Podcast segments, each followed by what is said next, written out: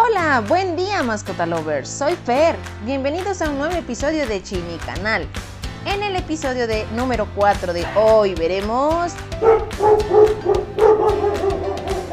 mi primera mascota, el gecko. Así es, escuchaste bien, el día de hoy nos adentraremos en el mundo de los reptiles y es que vamos a conocer a un reptil súper bonito, que parece que está sonriendo todo el tiempo, pero en realidad lo único que quiere es que lo dejes estar en su terrario. El gecko leopardo. Y es que aunque no lo parezca, el gecko leopardo es un reptil al cual no es nada complicado mantenerlo, obviamente siguiendo ciertos parámetros y ser un dueño responsable. Con respecto a su hábitat, es importante que sepas que tienes dos opciones. Y de hecho, por ejemplo, yo tengo dos geckos leopardo. Una se llama Siggy y una se llama Lagerta. Sí, sí, sí, así es, como en la serie de vikingos. bueno, entonces, con respecto a sus terrarios, hay dos opciones para poder mantenerlos en un terrario. La primera es la más práctica y fácil de limpiar, en donde puedes monitorear sus parámetros sencillamente. Es un topper grande que por lo menos mida 50 por 30 centímetros, el gecko en cualquiera de los terrarios debe de tener de 2 a 3 cuevitas, que es en donde van a, van a dormir. Una debe de estar en el área de calor, una debe de estar en el área húmeda y la tercera debe de estar, digamos, en medio en un lugar seco. Debe de tener su, comedero, su comedero antiescape, ahí puedes eh, darle, dejarle de comer las, los tenebrios para que estos no se escapen. Un bebedero, igual que el, que el comedero, y su sustrato. En el caso del topper es recomendable colocarle el papel absorbente. Yo les recomiendo uno que es buenísimo porque son eh, reusables. Es de Kleenex, cuesta más o menos alrededor de 94 pesos, pero son buenísimas. Todo el rollo te cuesta 94 pesos, pero lo puedes usar una y otra vez. Entonces sí está súper recomendable porque cuando le vas a cambiar lavas esas servitoallas, le pones otras y después puedes volver a reusar las servitoallas que usaste anteriormente. Por otra parte, tenemos la otra versión del terrario que es algo más natural, es algo que se asemeja más a su hábitat y realmente, sí, para ser honestos, es mucho más estético. Es un terrario de vidrio o de madera, como se lo quieras hacer. Debe de tener igualmente de 2 a 3 cuevas, como te comenté anteriormente, uno una en lugar húmedo, una en lugar caliente y uno en lugar seco. El comedor antiescape, su bebedero. Aquí el sustrato va a variar. Normalmente se recomienda el excavator. El excavator es un sustrato súper padrísimo porque tú le puedes dar forma a las cuevas. O sea, tú puedes como moldearlo para dejarle como unas cuevas muy naturales a tu gecko. Claro, yo al principio tengo que comentarles que al hacer el, terrario de la Gerta, porque la Gerta vive en, un bioterrario, al hacer el terrario de la Gerta, yo bien padre, planeándole sus cuevitas, haciéndole, dándole forma, que se vieran bien padres, bien bonitas, y ella metiéndose abajo de un mangle. Entonces fue así como de neta. Claro, ya creció y ahorita ya usa las otras cuevas. Este terrario va a utilizar, como les comenté, el excavator. También necesitamos otro tipo de sustrato, podría ser el coco pit. Bueno, así le llaman, realmente es corteza de coco y pitmos. Obviamente, sí es importante que sepan que en esta cuestión con respecto al coco pit o pitmos o corteza de coco hay que tener extremo cuidado al alimentar a nuestro gecko.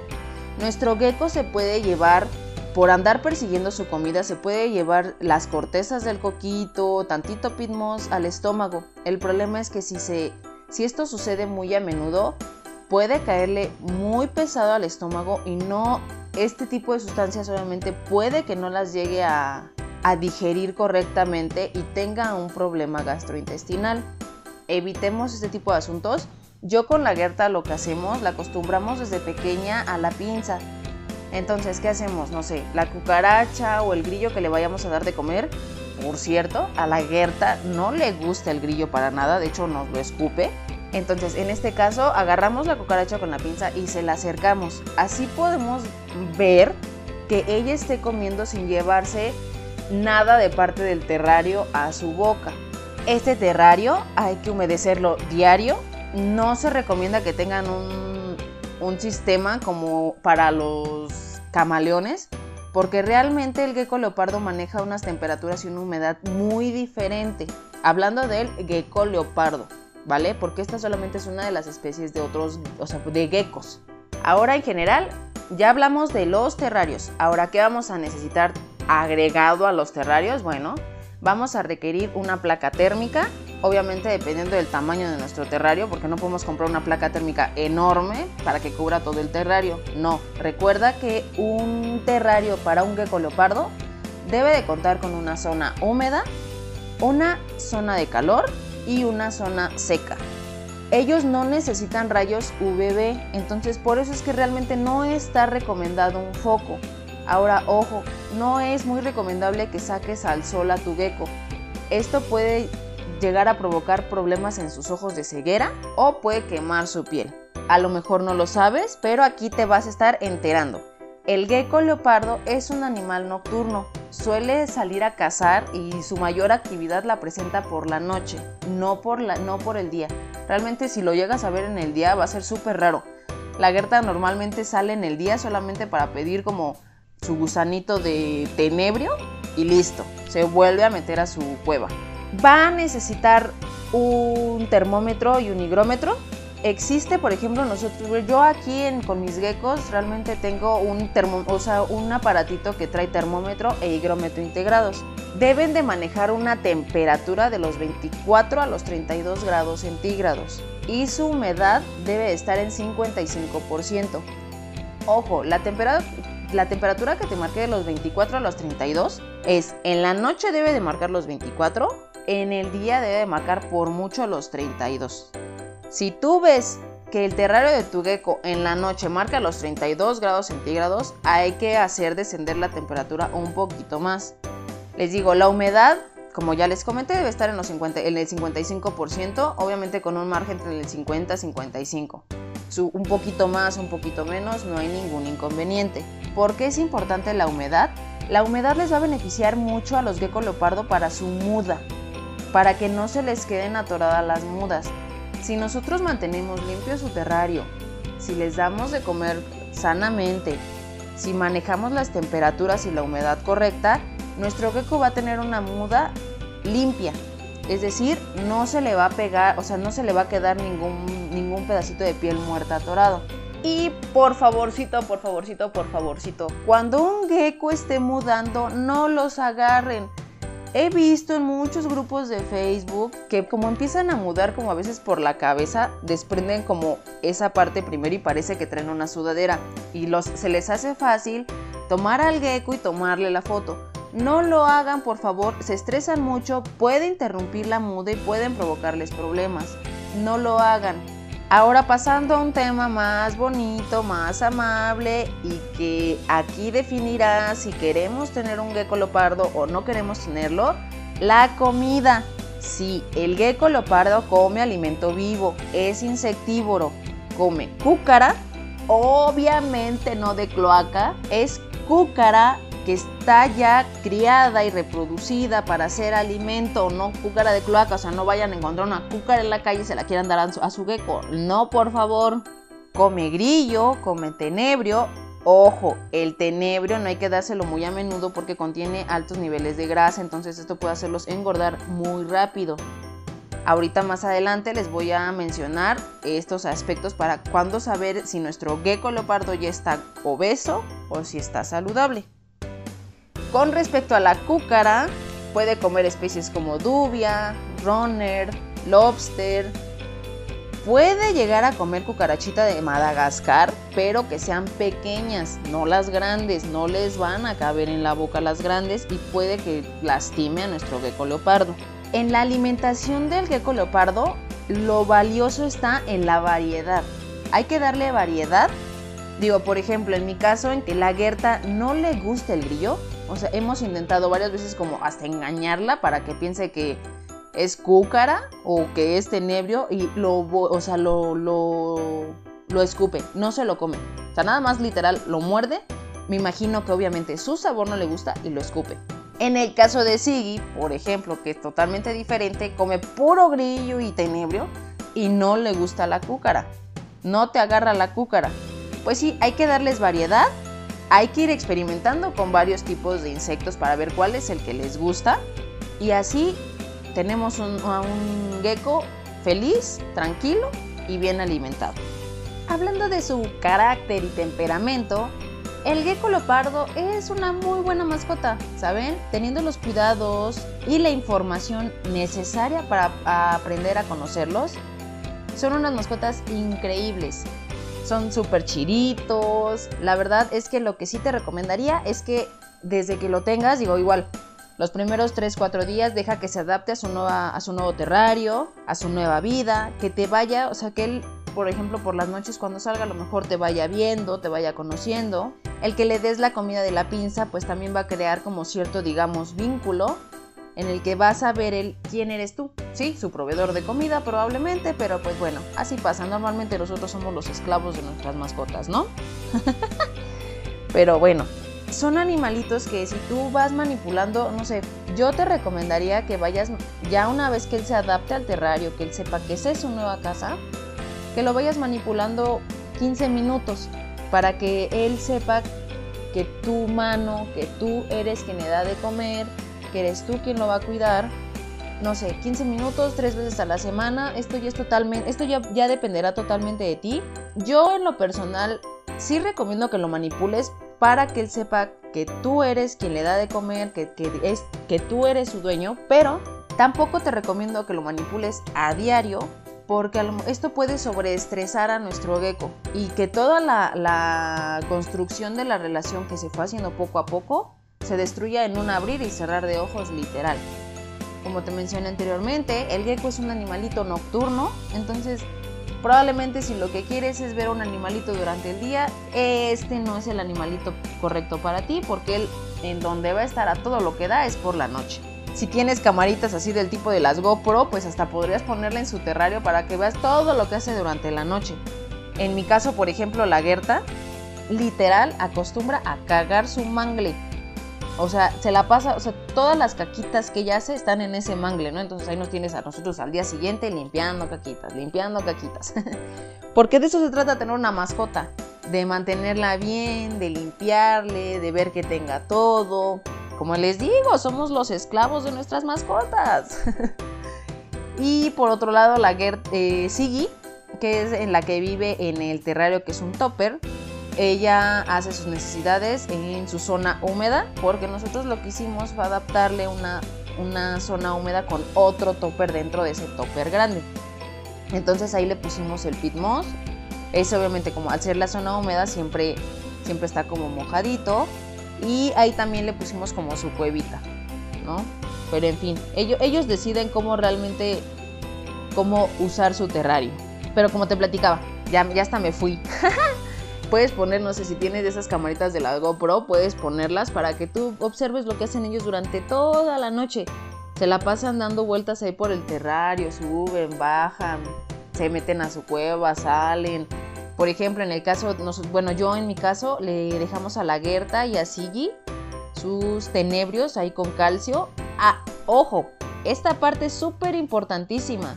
Sí o sí deben de tener ellos deben de, se les debe de dar calcio. Existen marcas muy buenas de calcio, yo en lo personal recomendaría Terraria. Nuestros geckos comen calcio Terraria.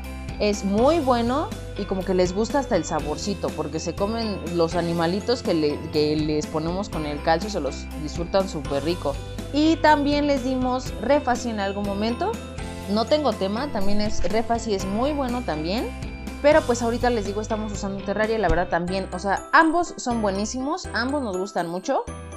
Y pues cualquiera de los dos calcios que les puedan, cualquiera de esos dos que le puedan comprar están súper bien. Nosotros todo el alimento que se les da, les se los rociamos con calcio. Existen calcios hasta de sabores que son pero para los geckos crestados.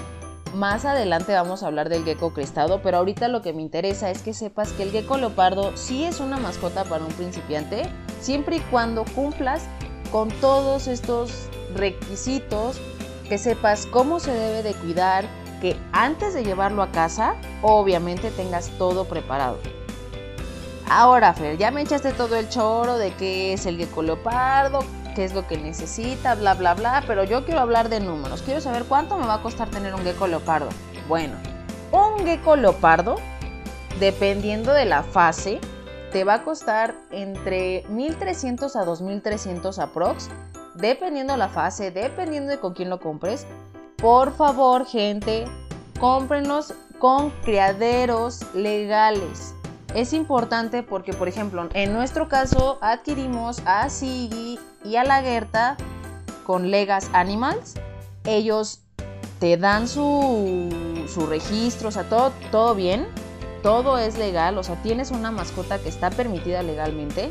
Y por eso les digo, entre 1300 a 2300. El terrario, si va a ser un topper, te cuesta aproximadamente 250 pesos. Si es uno de vidrio, más o menos está entre los 1200, 1800. El sustrato, como les comenté, si van a utilizar papel absorbente, les recomiendo el de Kleenex, que es reusable, cuesta 94 pesos. Cualquier otro ronda más o menos los 40, 50 pesos. En el caso de un terrario, del terrario de vidrio, bueno, el excavator y el cocopit. El excavator, una bolsita, nos vale entre 240 500 pesos dependiendo del tamaño. El Cocopit nos vale más o menos 85 pesos kilo y medio. Las cuevitas, en nuestro caso por ejemplo, que le pusimos mangle a la Gerta, nos costó 90 pesos. Si queremos cualquier otro tipo de cuevita, por ejemplo de estas de Exoterra y, así que ya que son como que son unos que parecen troncos pero no son troncos, cuestan más o menos alrededor de 150. Si ustedes entran a un grupo de Facebook de reptiles y todo eso, van a encontrar otros proveedores que igual también les pueden dar precios mejores. El comedero anti-escape más o menos está en 70 pesos, su bebedero en 35 pesos. La placa térmica del tamaño que yo la compré me costó 220. El termómetro está en 80, el higrómetro en 100 pesos. Les digo, yo tengo uno que es termómetro e higrómetro y me costó 125 vamos a necesitar la comida inicial. Ahora, la comida la vas a estar comprando durante toda la vida de tu gecko leopardo. Entonces, es importante que a lo mejor si también planees esto con anticipación y lo tengas incluido dentro de tus gastos diarios en tu casa. La cúcara, el ciento vale más o menos 120. Los grillos están en 25 pesos, que trae más o menos como 80 grillos. El tenebrio en 35 pesos y trae más o menos como 50 tenebrios. Para el caso de, bueno, en cualquier caso, porque pues igual en el terrario de topper tienes la zona húmeda, vamos a necesitar un atomizador sencillo. Cuesta 25 pesos. Entonces ahora te toca a ti hacer cuentas. Dependiendo del tipo de terrario que vayas a adquirir, de la comida que le vayas a dar. En el caso del calcio, el calcio está más o menos en 180, son aproximadamente 60 gramos. El calcio es una parte esencial para toda la vida de nuestro gecko. Es importante que toda la comida que le demos tenga este calcio. El gecko no se puede quedar sin calcio, eso sí como que póntelo en tu mente. Calcio, calcio, calcio. Si es para ti más sencillo porque a lo mejor eres un poquito más despistado y no te acuerdas cuando se le acaba, pues compra, ten tu reserva de calcio por cualquier cosa. Pues ahora sí, chicos y chicas, este fue el episodio número 4 que trató del gecko leopardo, una mascotita que en lo personal a mí me encanta, a pesar de que a lo mejor la Gerta no es tan fan de que la acariciemos y así nos lanza sus mordidas. Sus mordidas no son ni, ni por mucho como las de una iguana, no muerden tan fuerte, por eso es que les comento que es importante que ellos, que lo manipules para que ellos se acostumbren a ti pero también déjalo seguir siendo animales. Me encanta que puedas escucharme y de verdad, si te gustó mi podcast, compártelo, compártelo a la gente que sepas que a lo mejor necesita como cierta asesoría en ciertas mascotas. ¿Quieres que, que hable de alguna mascota en especial? Igual, recuerda que están nuestras redes sociales. En nuestras redes sociales, en Facebook y en Instagram, nos encuentras como Chini Canal. Ahí puedes sugerirnos si quieres que hablemos de alguna mascota en especial y sin problema lo hacemos, ¿eh? Nos vemos la siguiente semana. ¡Chao!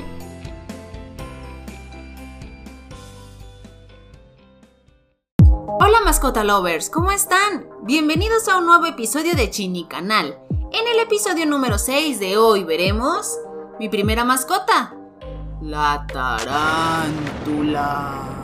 Sí, para muchos su aspecto es un tanto siniestro, Pero debes de saber que las tarántulas no son peligrosas, por lo menos no las que son para mascota. Sí, es cierto que una, una, tarántula puede morderte, puede aventarte sus pelitos urticantes o literal hay algunas tarántulas que para defenderse te avientan sus heces. Pero esto solamente llega a pasar cuando la manipulación es mucha y sobreestresas a la tarántula. El tiempo de vida de una tarántula va de los 20 a los 30 años. En cautiverio normalmente viven entre 6 y 14 años y aquí sí depende mucho del sexo que tenga. Si es macho, normalmente llegan alrededor de los 6-7 años. Si es hembra, alrededor de los 14 años. Sí, las hembras son más longevas. Es muy posible que no puedas sexar a una tarántula cuando es aún pequeña. Ellas se logran sexar hasta la adultez. Lo mejor para una tarántula es que viva sola. Cuando tienes a macho y hembra, sí pueden reproducirse, pero por favor, esto déjaselo a los expertos. Nosotros solamente queremos tener una mascota, no usarla para otros fines. Si tú estás muy interesado en adquirir una tarántula como mascota, te voy a dar algunos tips de principiantes. Existen de dos tipos. Las arborícolas, que obviamente es, les tienden a estar en los árboles y trepar, y las terrestres, que solamente se guardan en como ciertas cuevitas. En la naturaleza obviamente hay ciertos lugares que tienen huecos y ellas ahí hacen su casa. Para las arborícolas, su terrario deberá de tener ramas y ser más alto que ancho. En las terrestres, por el contrario, debe de tener varias cuevas abajo y su terrario debe de ser más ancho que alto. Hay que colocar un bebedero porque ellas obviamente tienen que tomar agua. Es un bebedero así como el de los geckos. El siguiente tip que debes de tener en cuenta es que cuando veas a tu tarántula, a tu tarántula patas para arriba, es que, es que tienes que saber que va a mudar. Y sí, literal, mudan toda su piel.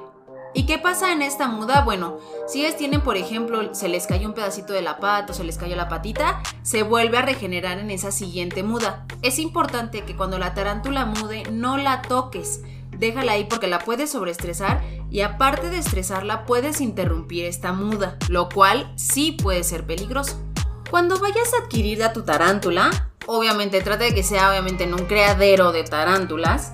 Revisa que esté completa. Debe de tener sus ocho patitas, sus dos pedipalpos. Los pedipalpos son estas como digamos micropatitas que tienen en la parte de enfrente que es la que ocupan para oler, cazar, para sentir las vibraciones y en los machos es con lo que copulan.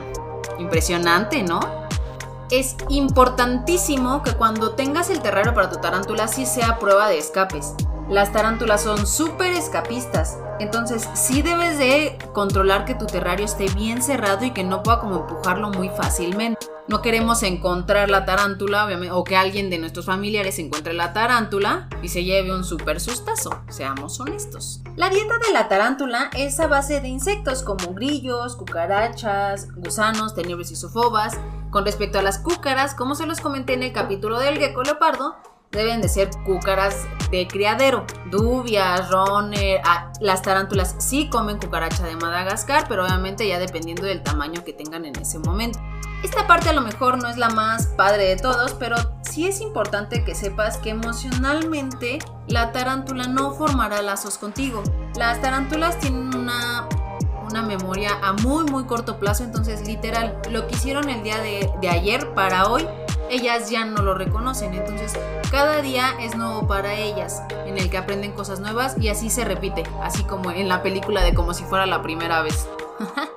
Qué sad.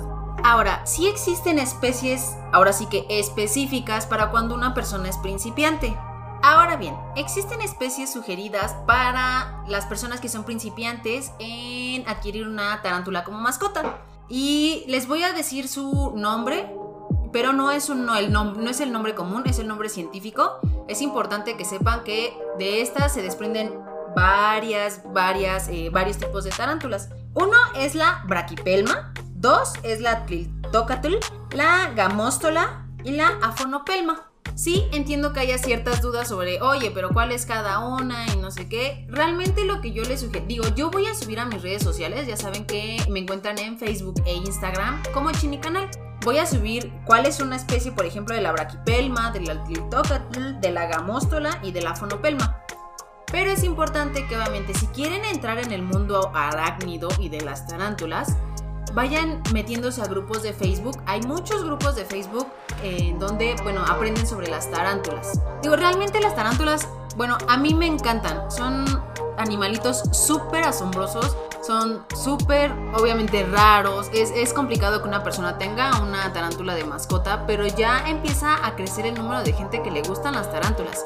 Precisamente porque su mantenimiento, sus cuidados, no son tan complicados. Eh, entonces, sí, físicamente a lo mejor no serán un animalito como muy bonito, muy agraciado. Pero está padre, o sea, de verdad, el, cuando de repente las ves salir en su terrario y así, es, es padrísimo. O sea, son animales majestuosos. Bueno, ahora después de todo lo que les comenté de las tarántulas, ¿cuál es el costo inicial de tener una tarántula? Bueno, la tarántula más o menos nos empieza a costar alrededor de 150, 300 pesos. En eso empieza, dependiendo obviamente del tamaño en que la adquiramos, eh, la edad que tenga y todas estas cuestiones. Traten de tener una tarántula desde pequeña para que ella se acostumbre a ustedes y ustedes a ella. Su terrario sí se recomienda que sea de vidrio, obviamente alto o ancho, dependiendo de si es arborícola o terrestre. Nos va a costar alrededor de 300, 500 pesos.